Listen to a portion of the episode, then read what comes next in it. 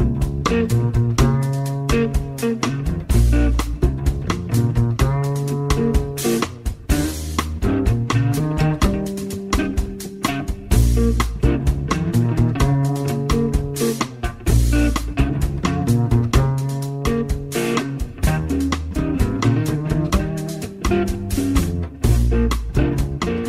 Radio Marca comienza Noches Americanas con Abraham Romero.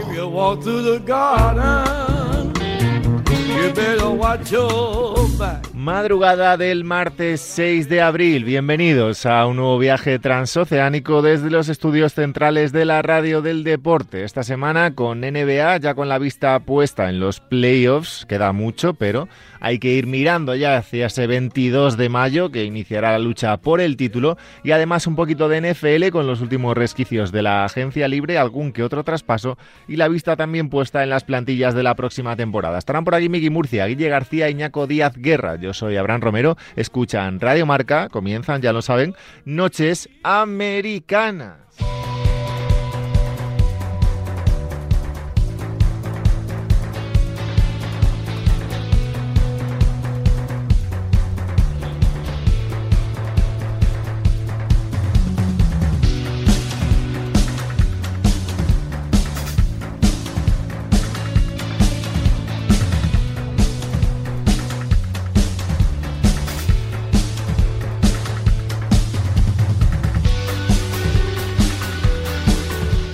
Nueva semana de Noches Americanas, cuarta temporada, capítulo 29. Eh, ya sabéis que en Noches Americanas, en Twitter, Instagram, Twitch, eh, Evox, iTunes, Spotify, siempre las digo todas del tirón y a veces me dejo alguna, nos podéis seguir para recuperar lo mejor de cada semana, más allá del directo, este directo, esta grabación, esta emisión que es madrugada del martes al miércoles aquí en Radio Marca. Vamos a ver, tenemos una semana de la que hablar bastantes cosas de la NBA y de empezar a mirar, lo decía en la introducción, hacia los playoffs. Playoffs que empiezan el próximo 22 de mayo, eh, playoffs que tendrán ese famoso play-in que ya vivimos en la burbuja de Orlando, en la que cuatro equipos de cada conferencia se van a disputar los dos últimos puestos de los playoffs y que a día de hoy tiene bastantes argumentos, bastantes cosas de las que hablar y que charlaremos, debatiremos, analizaremos con Miki Murcia y Guille García. ¿Qué pasa, Miki? ¿Cómo estás? ¿Qué tal, Abra? ¿Cómo va todo? Muy bien, ¿y tú? Muy bien, muy una, bien. Una semanita de descanso la pasada, ¿eh? Sí, sí, tenía... tenía Asuntos. No, obligaciones, obligaciones además que, que no son no son Obligaciones de hombre mayor, ¿eh? Claro, porque manda la que manda y... Ojo. Y, si te descarrilas. Duras, duras declaraciones, ¿eh? Hombre, te aperciben y luego puede. ¿Ha habido tarjeta, ¿ha habido tarjeta amarilla? Te puede acarrear suspensión, como no te, no te metes por el camino, por el sendero del bien. Pero ha, habido tarjeta amarilla o no? apercibimiento. Ha habido Ostras. Guille García, ¿cómo estamos? ¿Qué tal? ¿Cómo estáis? Guille García es, el... Guille García nunca recibe tarjetas. Vaya que no. Guille es un... Es pulcro... Vaya que no. Sobre todo en casa. ¿Ha habido tarjetas esta semana, Guille, o no? No, esta semana no, esta semana no, pero sí recibo, recibo más, más de las que me gustaría. ¿Has tenido varios partidos de suspensión ya o no? algunos, algunos. Joder, vaya, vaya plantilla tenemos. Vamos a ver, decía, eh, nos enfrentamos ya después de analizar en el último par de semanas la, la ronda de traspasos que que hemos tenido en la NBA, los cambios, eh, tanto en Lakers como en Brooklyn Nets, como en Denver Nuggets. Bueno, la semana pasada ya lo analizamos y quien no nos haya escuchado lo puede escuchar en YouTube, en Spotify o, donde quiera. Eh, esta semana hay que, teniendo en cuenta que la actualidad no ha cambiado demasiado el panorama, de en, siete días, eh, más o menos, más o menos, a grandes rasgos, todo sigue casi igual, hay que ver, hay que extender la mirada hacia los playoffs. Playoffs que, como decía, eh, empiezan el 22 de mayo con ese play-in y playoffs que voy directo a esto. Eh, el día 22 de mayo, Miki Murcia Guille García, ¿en qué posición de la conferencia oeste van a estar Los Ángeles Lakers? Uf, pues yo creo que esa es la gran pregunta ahora mismo en, la NBA, ¿no? Por, eso la hacemos aquí en este programa. Sí, sí, sí evidentemente. totalmente. ¿Lakers jugando play-in, Guille? No, no, yo no lo veo, hombre. Yo creo que tienen, tienen todavía colchón y, hombre, es verdad que ciframos mucho en las semanas que, que le queda sin LeBron, que parece ser que están todavía entre las tres y las cuatro semanas.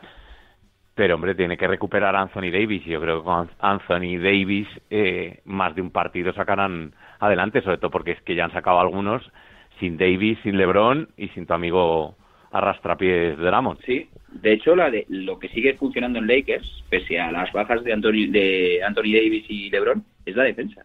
Es brutal, la defensa de los Lakers es tremenda. Efectivamente. Entonces, lo que, lo que yo creo que ha pasado es que los, los secundarios han como pegado un paso adelante defensivo y cuando vengan las estrellas, igual hasta no hay, no hay mal que por bien no venga. O sea que quiero decir que esto les puede revitalizar aún más cuando lleguen las dos superestrellas. En las semanas, partidos, noches en las que no ha estado LeBron James, eh, la estrella del equipo está siendo Montes Harrell a nivel puntos y estadísticas y demás. Yo creo que el líder está siendo Dennis, Dennis. Eh, pero desde que se lesionó LeBron, que evidentemente Anthony Davis ya lleva más tiempo, 20 de marzo, primer partido, derrota contra Atlanta, derrota contra Phoenix, derrota contra Nueva Orleans, derrota contra Filadelfia, derrota contra Milwaukee, derrota contra Clippers y tres victorias contra Cleveland, Orlando y Sacramento. Es decir, tres victorias y seis derrotas en nueve partidos. Las tres victorias además contra Cleveland, Orlando, Sacramento, que bueno, son parte de los peores equipos de la NBA. Pero es que lo que le queda por delante, que es un poco lo que hablábamos en, aquí fuera de micrófono, es que ahora viene Toronto, que Toronto no está en su mejor nivel, pero bueno. Eh, Miami, Brooklyn, Nueva York, Charlotte, Boston, Utah, Utah, Dallas, Dallas, Orlando, Washington, Sacramento, ese trío de partidos que pueden ser más, más fáciles. Toronto, Denver, Clippers, para acabar la temporada Portland, Phoenix, Nueva York, Houston, Indiana, Nueva Orleans. Se supone que en esos cuatro últimos partidos, Nueva York, Houston, Indiana, Nueva Orleans, ya deberían estar eh, a full tanto LeBron James como Anthony Davis. Hablaba Guille de esas tres, cuatro semanas. Estamos a 6 de abril, pues contando que fueran cuatro, pues primera semana de abril, quizá finales de, perdón, primera semana de mayo, finales de abril, debería volver LeBron James. Pero claro, hasta entonces eh, hay aquí, sobre todo esos días de Miami que vienen ya. Miami, Brooklyn, el partido contra Boston, el doble enfrentamiento contra Utah, el doble enfrentamiento contra Dallas. Hay mucha tela que cortar y es verdad que decíais que tenían cierto margen. Realmente son eh, seis, cinco partidos y medio con Memphis, que son octavos pero van a perder, yo creo, están quintos ahora mismo, lo van a perder con Portland más pronto que tarde y lo van a perder el sexto con Dallas más pronto que tarde.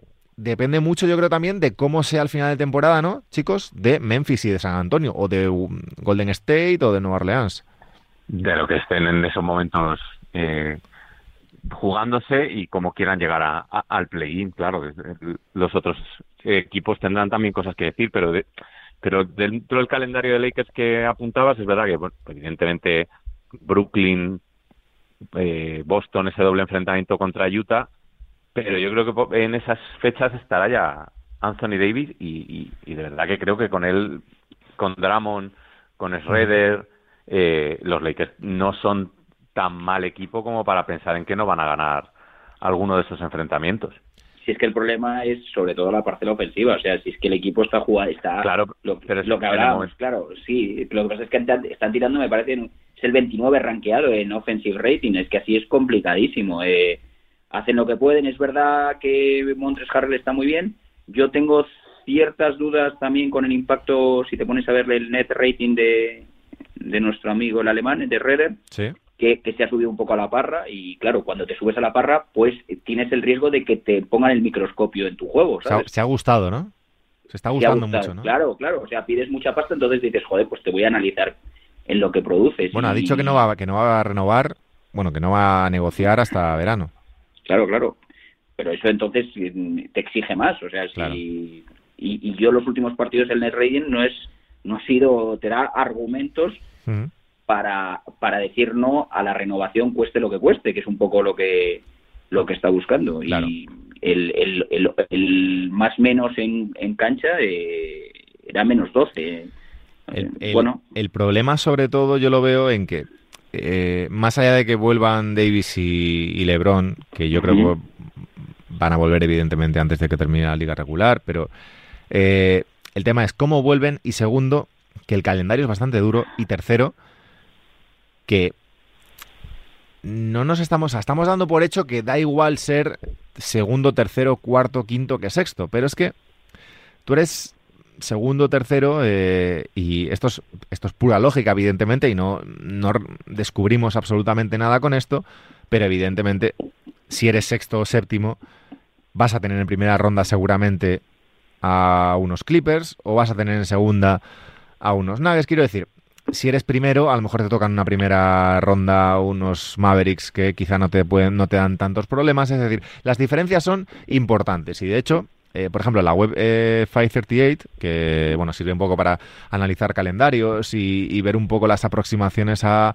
los playoffs, ahora mismo le dan solo un 15% a los Lakers de jugar las finales de la NBA y un 9%, un 8%, perdón, de ganarlas. Ese 15% es el séptimo mejor porcentaje de la NBA, es decir, ahora mismo serían los séptimos favoritos a llegar a las finales. Detrás de Brooklyn, detrás de Clippers, detrás de Utah Jazz, detrás de Denver Nuggets, detrás de Milwaukee Bucks, detrás de Philadelphia 76ers. Todo eso, Guille, también evidentemente, más allá de LeBron y de Davis, ¿eh? aquí me centro sobre todo en el calendario. No, hablabas de, del, de la posición en la que te decía yo que al final eh, le dan como el séptimo favorito ahora mismo a llegar a las finales, detrás de Brooklyn, de Clippers, de Utah, de Denver, de Milwaukee de Filadelfia. Que al final no es tanto el tener o no tener a LeBron James o Anthony Davis, sino el que el calendario a final de temporada te pone en un lugar que de cara a playoffs y especialmente la primera ronda, donde se supone que ni LeBron ni Davis van a llegar al 100%, te pone en una, en una situación complicada. en una situación complicada, hombre. Es una situación complicada pero que no llega a ser las de otras temporadas. Es verdad que las canchas van abriendo al público, pero, pero yo creo que siguen sin tener esa, ese poder. El, el factor cancha juega, sigue sin jugar un factor diferencial esta temporada y creo que pese a que LeBron y Davis, como bien apuntas, no llegarán al 100%, si lo pueden hacer a un 80 o un 90% de, sus de sus facultades, creo que con eso es suficiente eh, para según qué para según qué equipos. Evidentemente, si quedas octavo o, quedas séptimo y te la tienes que jugar, sobre todo a mí eh, veo a los Clippers en, en playoff o, o, a los Utah Jazz, aunque siempre he dicho que me dan un poco más de, de reparo en, en, las eliminatorias, eh, evidentemente no lo vas a tener fácil. Pero claro, la experiencia de, de este equipo y, y, esas dos armas al 90%, a mí yo sigo confiando en los Lakers. Creo que tampoco es tan dramática la situación como muchas veces la, la queremos pintar. Miki. Mm, bueno, a mí lo que me, da un poco de, miedo es, ese tendón de Aquiles que después de venir y que tenga partidos y series muy exigentes desde el principio se pueda resentir. O sea, al final, si tú te tienes que ver las caras contra Ponte, contra Denver en primera ronda y luego contra otro y contra otro y carga de minutos y carga de minutos, bueno, pues eh, igual hay igual hay partidos que Anthony Davis no va a jugar. ¿Tú crees? Ah, dices de liga regular. Claro, claro sí.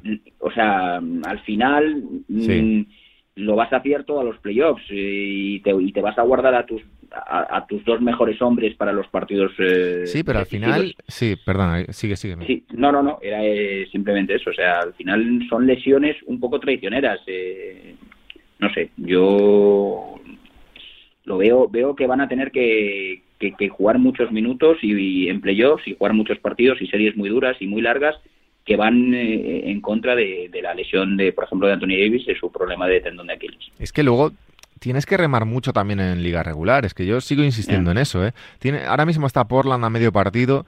Eh, Dallas a dos y medio. Es verdad que Memphis, el octavo, está más lejos. A cinco y medio. A cinco y medio.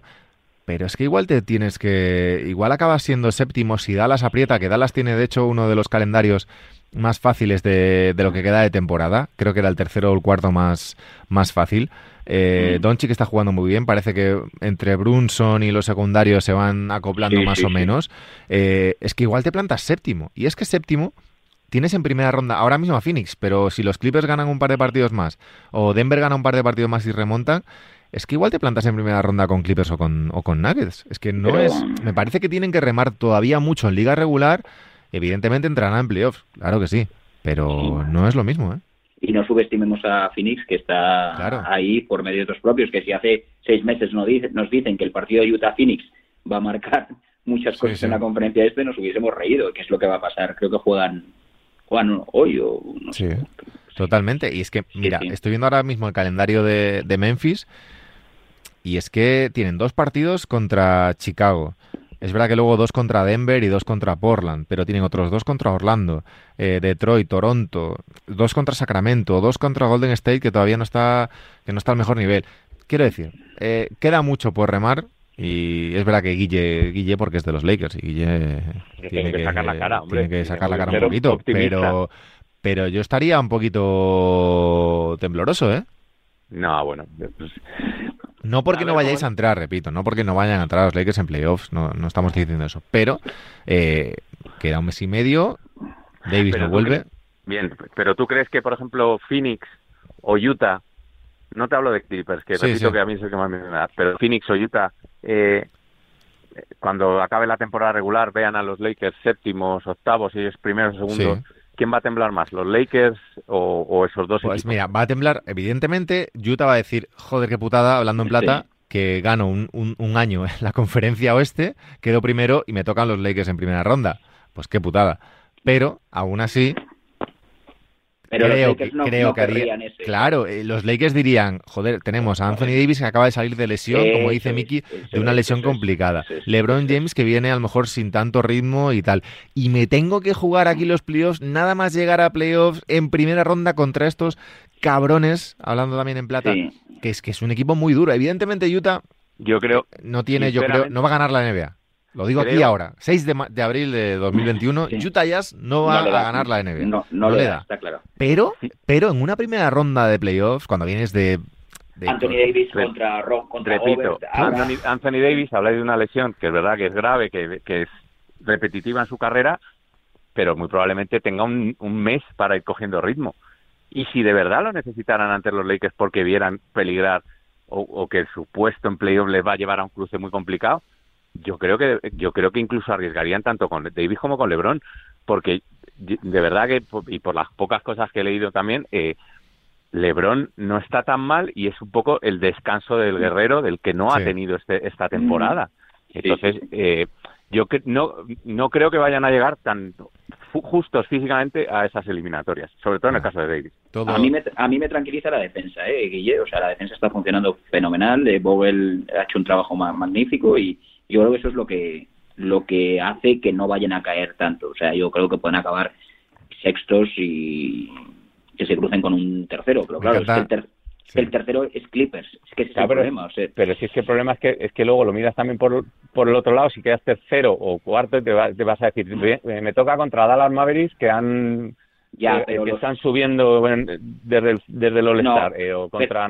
Pero, pero, Guille, los Clippers, que su objetivo no es otro que ganar el anillo, dirán, prefiero encontrarme también con los Lakers, con, con Anthony Davis y con LeBron, recién salidos de, de lesión que encontrarnos cuando ya estén rodados en la esto es como Esto es como lo del Madrid en el fútbol. A mí dame, dame al Madrid como rival en octavos y no me lo des en la final. Eso es, eso es. Claro. cuando, ya, han conseguido, cuando ya han cogido la claro. de crucero y ya te encuentres al, al, al Anthony Davis y al LeBron James en modo en modo ganar canillo. Pero me eh, encanta, me encanta Guille porque esto eh, los Lakers al final se vuelve, a repetir, evidentemente, se vuelve a, insistir en esto. Los Lakers son, son, el Real Madrid de, esto. Todo, todo está bien, todo, todo, es, todo está bien, todo es felicidad. Siempre hay un argumento para. Para, para creer, para, creer, sí, correcto. para tener esperanza, claro. está. ¿Vais ¿Estáis mal? Pues, pues, no pasa nada. Sextos, que tengan miedo los terceros, claro que sí. Claro que sí. No hay ningún problema, hombre. Bueno, sí, lo son, son los máximos favoritos porque los, las, las demás franquicias hacen movimientos para ganarles a ellos. O sea, ya vale Magui el anti no sé qué, el otro para cerrarles el no sé cuántos. O sea, quiero decir que, que son la principal amenaza, ¿no? Totalmente. Evidentemente son uno de los eh, grandes favoritos, sin dudar a dudas, porque tienen al mejor jugador del mundo y a, y a otro, claro, pues dos top 5, top 5 o top 3 o lo que queramos decirlo.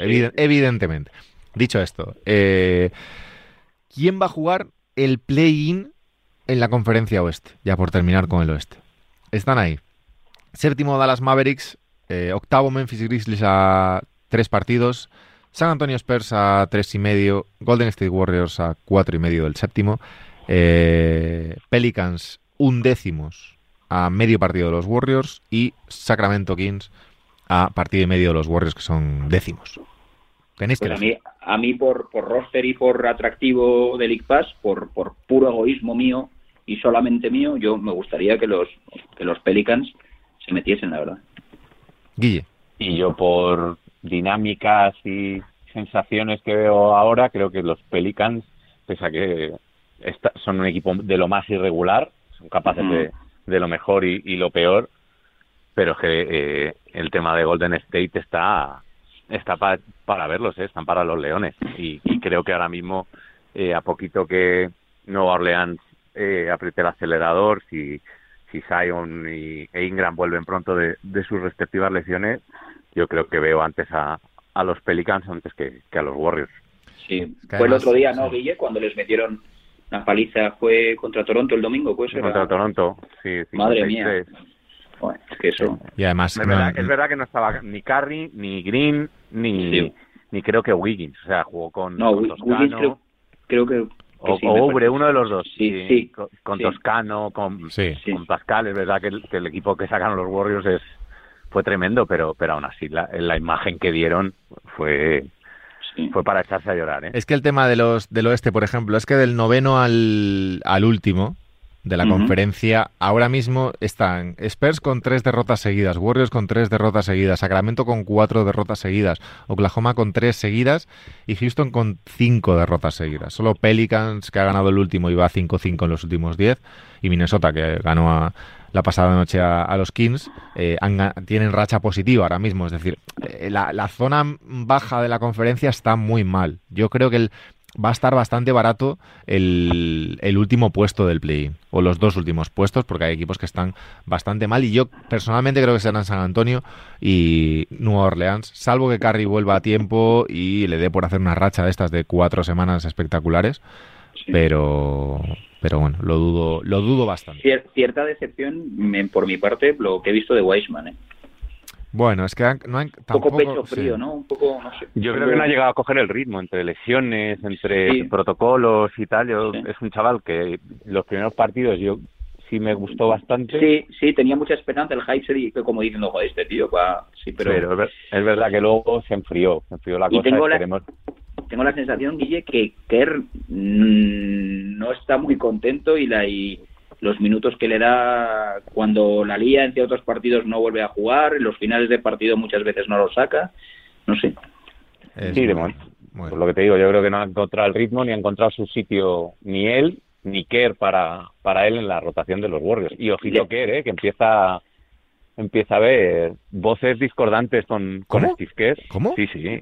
A la semana dentro de, de la prensa de los Warriors y de de San Francisco ya empieza a llevarse sus primeras críticas diciendo que, claro, que, con un equipo con Thompson, con Green, con Durant, con Curry, pues todo era, todo era muy bonito y a la vez muy fácil. Y que en las dos temporadas que se ha visto necesitado de, de, verdad de un golpe de, de pizarra, de, de meter a este equipo un poco en, en, vereda, pues que no lo está, no lo está haciendo. Hay gente para todo. ¿Cómo, se nota, ¿Cómo se nota que Guille García es el odiador oficial de la Bahía de San Francisco. Todo lo contrario, todo lo contrario. No, no, no, no, para nada, para nada.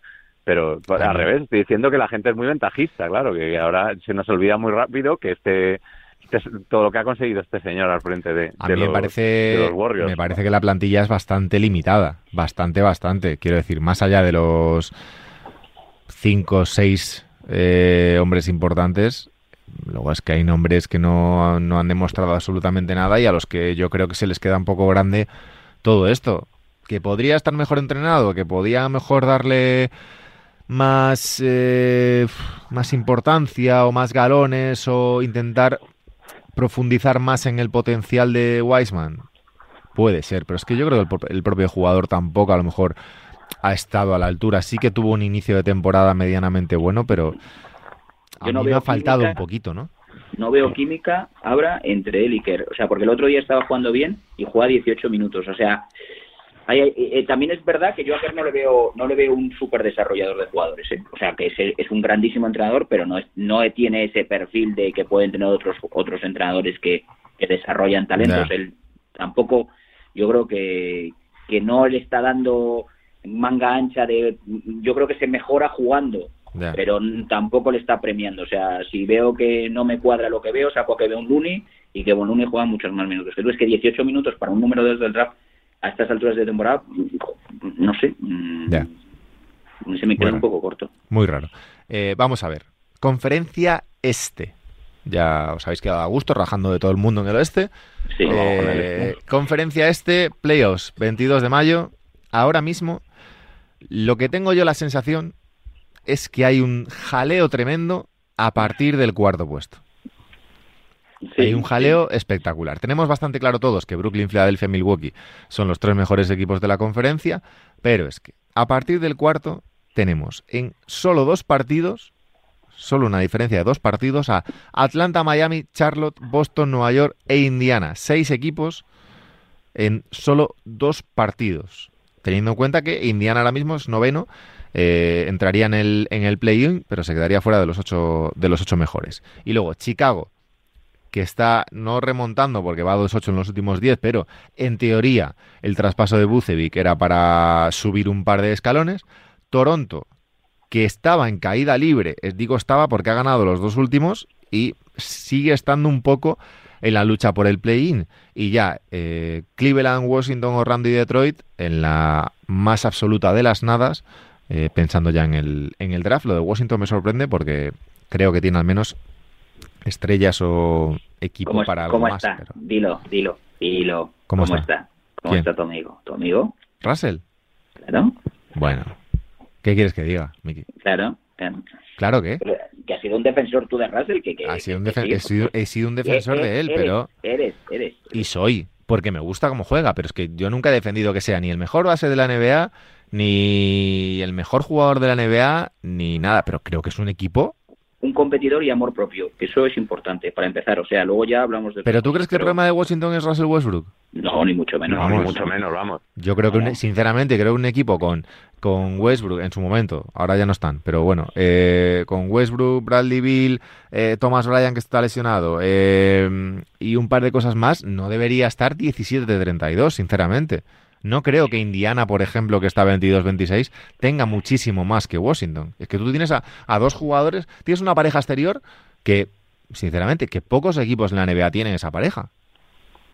Sí, sí, sí, sí. sí, y luego, oye, que hay cosas interesantes, ¿eh? Que a mí la, en la temporada de Hachimura me está gustando, me está dejando un poco más feo la de Abidja, sí, pero bueno, son rookies. Pero, por eso, por eso, pero que digo que, esta plantilla no está mal. Eh, la incorporación, a mí, Gafford como protector de zona, el que viene de Chicago también me gusta. O sea, que hay cosas. O sea, es cierto que estoy contigo, que también que que, no sé si os acordáis que Washington fue uno de los más golpeados por, por el COVID, por el, COVID, se, le suspendieron muchos partidos, no encontró la dinámica y tal, también tampoco ha ayudado, pero que estoy de acuerdo con lo que dices, que no es una plantilla para estar 17. A ver, tampoco es un plantillón, evidentemente, pero, creo que pueden dar algo más, evidentemente tienen a dos jugadores muy buenos, entre Achimura...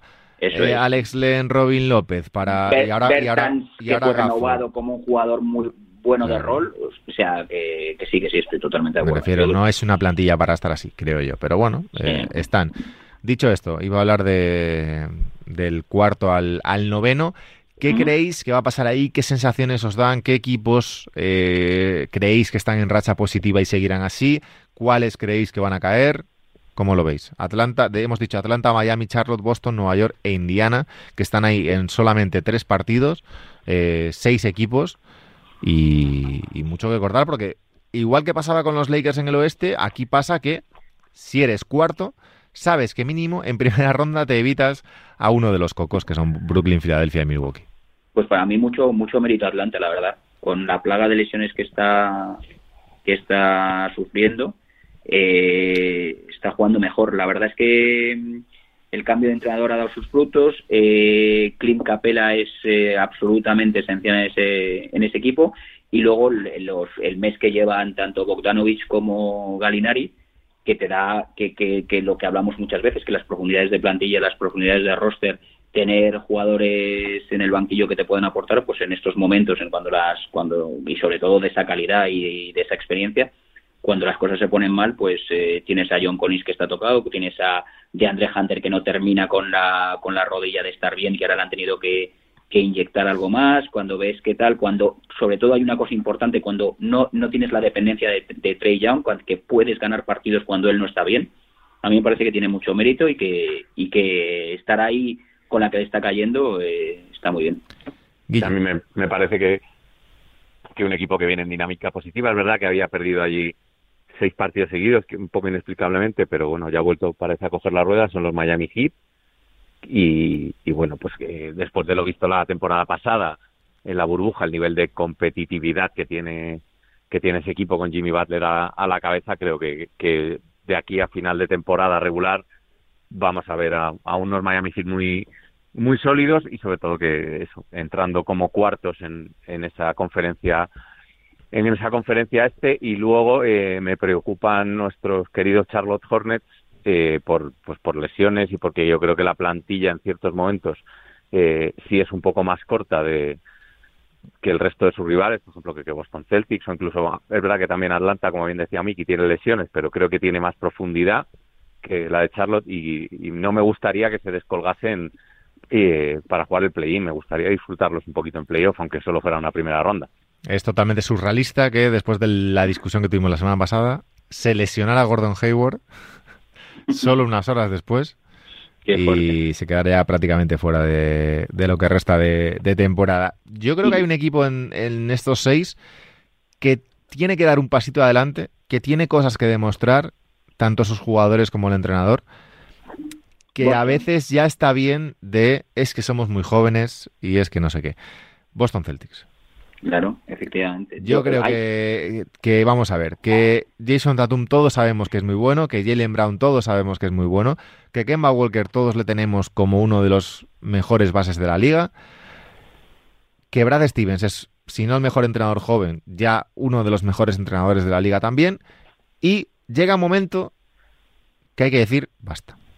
Que hay que decir que ya está bien, que hay que decir que esta gente tiene que dar un paso adelante de aquí a final de temporada, creo yo, y no te puedes permitir quedar por debajo ni de Charlotte Hornets, ni de New York Knicks, ni siquiera creo yo de estos Atlanta Hawks.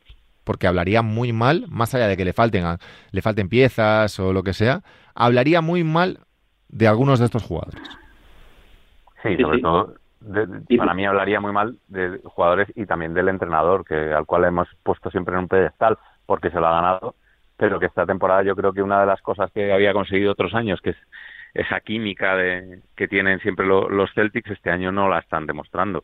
No están teniendo, para mí, sensaciones de, de nada. Eh, mucha culpa, la, como en otros tantos equipos, la tiene eh, el COVID y las bajas que han tenido y los protocolos, pero, pero Brad Stevens para mí este año no está dando con la tecla y tampoco la dio Danny eh, durante antes de la temporada con los refuerzos. Creo que Tristan Thompson no ha dado lo que él se esperaba como referencia interior. Jeff Teague acaba, de, acaba saliendo del equipo. Eh, bueno, pues eh, a ver qué tal funciona ahora Evan Fournier, pero, pero sí que creo que tiene razón ahora en que eh, no se puede permitir una, una, plantilla solo con los tres nombres que has dado, más Marcus Smart, quedar por debajo de tanto de Atlanta como de Knicks como de Hornets como está ahora mismo. Pues, pues yo creo que hoy es hoy es un día importante. Eh, después de, dos, de dos victorias de Celtics contra equipos, eh, bueno, un poco que no que hoy contra contra Sixers Charlotte y Houston las últimas eso es que estaban disminuidos y que, que, vamos a ver si, si hay una progresión.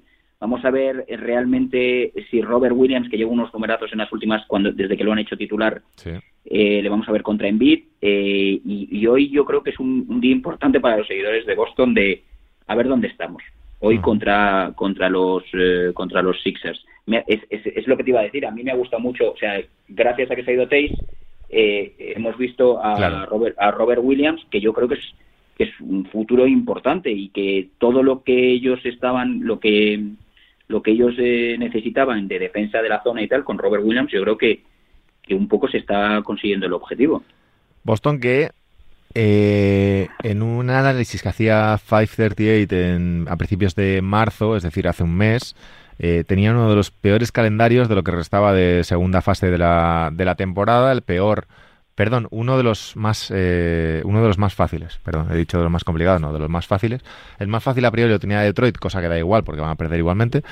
y los otros más fáciles eran para Utah, para Miami, para Denver, para Dallas y para los Boston los Boston Celtics, que lo dicho, Filadelfia esta noche y luego a partir de ahí curvas porque eh, Nueva York partido directo, Minnesota, Denver, Portland, Lakers, Warriors, Chicago, Phoenix, Brooklyn, Charlotte, Oklahoma City, Charlotte otra vez, San Antonio, Portland, Orlando, Chicago otra vez, eh, dos contra Miami, Cleveland, Minnesota, Nueva York. Es decir, calendario más con mucho nombre asequible, por así decirlo. no asequible porque la NBA este año está bastante igualada, yo creo, sobre todo por lo que comentabais vosotros de, del tema del COVID, que siempre hay alguna baja importante, hay jugadores que están descansando más de lo habitual, eh, mucha lesión de poca duración.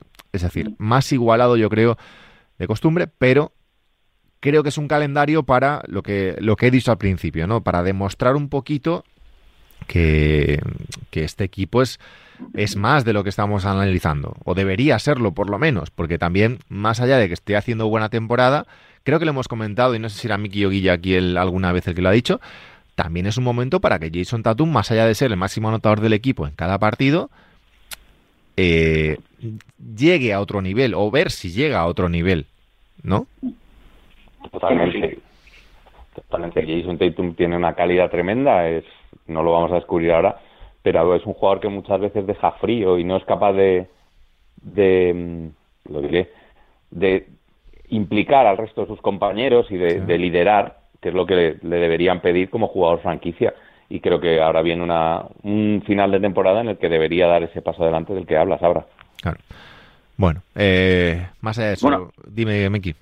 No, que ibas, eh, habías cerrado ya el momento Celtics o íbamos a hablar un No, no, de... lo que quieras. Sí. Iba, a hablar de, iba, a hablar de, otra cosita para terminar, pero dile. dile. No, que me, que me, me parece que, que, hay mala suerte también y que no, no sé si por efectivo y por, por roster eh, los, los Pacers, estar ahí fuera de playoffs me, me sorprende mucho. Es verdad que ahora tienen las lesiones de Brogdon y ha tenido la lesión de Sabonis, pero tampoco es como para verles ahora mismo fuera de playoffs, ¿no?